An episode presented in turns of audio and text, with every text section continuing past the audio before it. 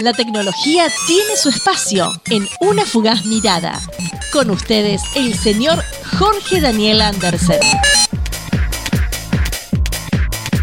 Hola, muy buenas tardes Daniel, muy buenas tardes equipo y audiencia de Una Fugaz Mirada por FM Láser 89.5 Mar del Plata, primera en tus oídos. Estas son algunas de las noticias más relevantes en ciencia y tecnología para esta semana se anuncia la Global Game Jam en Rosario. Enero es el mes de la Global Game Jam, el evento de desarrollo de videojuegos más grande del mundo. Día a día se van confirmando nuevas sedes. La comunidad de Rosario Game Devs anunció recientemente su participación durante los días 28, 29 y 30 de enero. Se deslizó el anuncio a modo de spoiler en las salutaciones de fin de año. En el transcurso de esta quincena darán a conocer mayores detalles como la agenda completa, nómina de mentores, tema del evento, diversificadores y sponsors. Para más información, puedes dirigirte al server de Discord de la comunidad de Rosario Game Devs. Si no estás en el server todavía, puedes enviarnos un mensaje al 223-425-1341 y te enviamos el enlace para ingresar.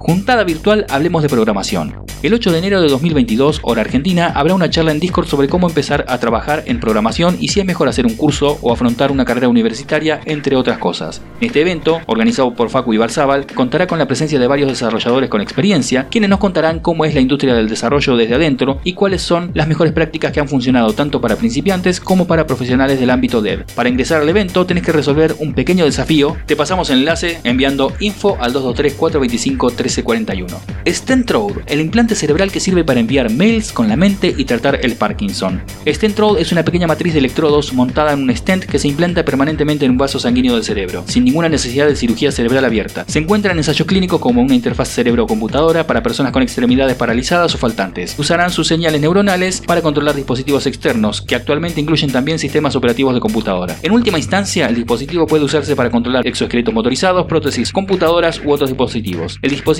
fue concebido por el neurólogo australiano Thomas Oxley, quien ha estado desarrollando el implante médico desde 2010, utilizando ovejas para realizar pruebas. Hubo ensayos en humanos también y algunos muy exitosos. Los ensayos en humanos comenzaron en noviembre de 2020 con dos participantes que padecían esclerosis lateral amiotrófica, ELA, un tipo de enfermedad de las neuronas motoras. Los dos pacientes pudieron controlar de forma inalámbrica un sistema operativo para enviar mensajes de texto, correo electrónico, comprar y realizar operaciones bancarias utilizando el pensamiento directo a través de la interfaz cerebro-computadora de Stentrode, lo que marcó la primera vez que se implantó una interfaz cerebro-computadora a través de los vasos sanguíneos del paciente, eliminando la necesidad de una cirugía cerebral abierta como habíamos mencionado. ¿Por qué hubo tanto revuelo con esto? Porque es mucho más económico que hacer implantes con grafeno, por ejemplo, ya que el Stentrode utiliza unos alambres conductores muy comunes, muy fáciles de conseguir. Philip O'Keefe, australiano de 62 años, sufre desde hace años una parálisis ocasionada por la esclerosis lateral amiotrófica o ELA. Sin embargo, esto no le ha impedido ser la primera persona en publicar un tweet simplemente pensándolo, sin usar las manos para teclear la frase Hola mundo, un tweet escueto, un progreso monumental. A raíz de eso, de este tweet publicado el 23 de diciembre, se generó un revuelo tal que está llegando hasta los lugares más recónditos del Internet.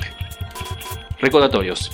Estas son noticias que ya habíamos anunciado previamente, pero siguen vigentes. Se abre la inscripción para la Global Game Jam en Mar del Plata. Podés preguntarnos para que te enviemos toda la data de las inscripciones y la forma de participar. Sigue la inscripción abierta para la cursada Codo a Codo primer cuatrimestre de 2022. Se viene Pota en Español Parques en el Aire, de Pota Chile y el fin de semana de los faros americanos 14 edición. Estos últimos eventos son eventos radiales en la banda de 20, 40, 60 y 80 metros. También va a haber VHF y UHF.